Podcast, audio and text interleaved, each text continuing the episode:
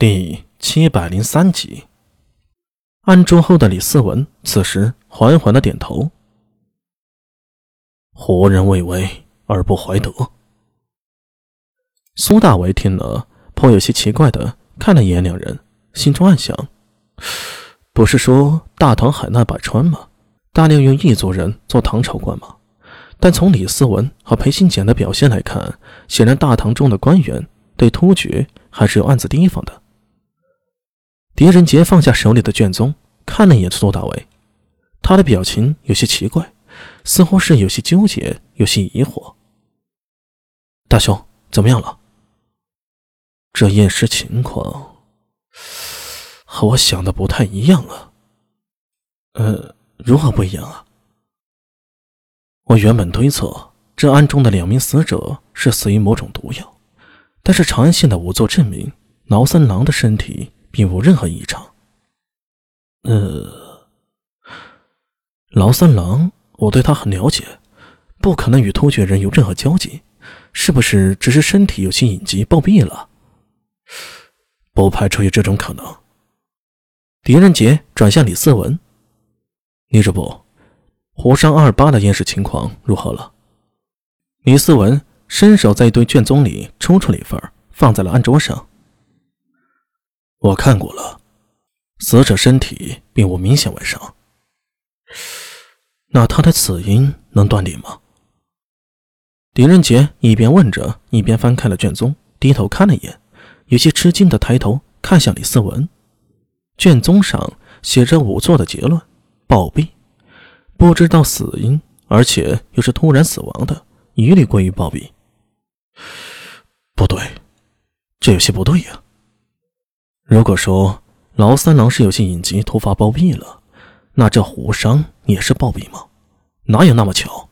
而且他手里还有突厥能力呢，这其中这其中必有蹊跷。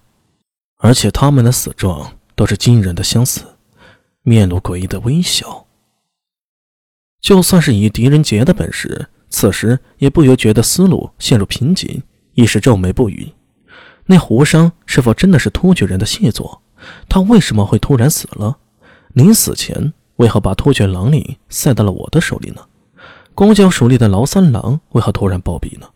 此二人为何死后带着同样诡异的微笑呢？呃，大兄，李主簿，海贤君，我有个想法。苏大为沉思了片刻，开口道：“现在与其纠结于突厥人做了什么，不如做早防范。毕竟三个时辰后便是上元夜的灯会了，到那个时候人山人海。”不错，我也正有此担心呢。不论那些狼卫想做什么，我们都绝不能掉以轻心，先求不败，而后求胜。李思文也点了点头。防备一事，我会通知金武卫安排。不良人那边，长安与万年县都要做好准备。另外，宫中牵牛背身也要。不对！一直低头沉思不语的狄仁杰突然喊了一句，所有人下意识地看向他。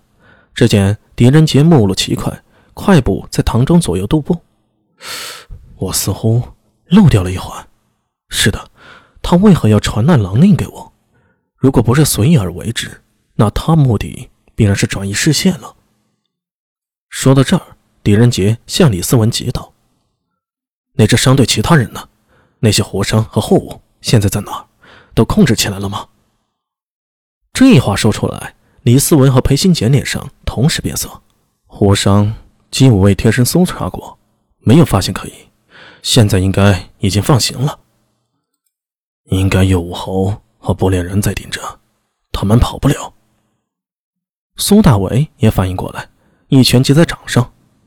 大雄、贤君，我们现在去拿人，希望还来得及。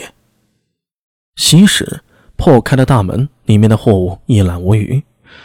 几名看守仓库的胡商瞪眼看着金武卫强行冲了进去，却无可奈何。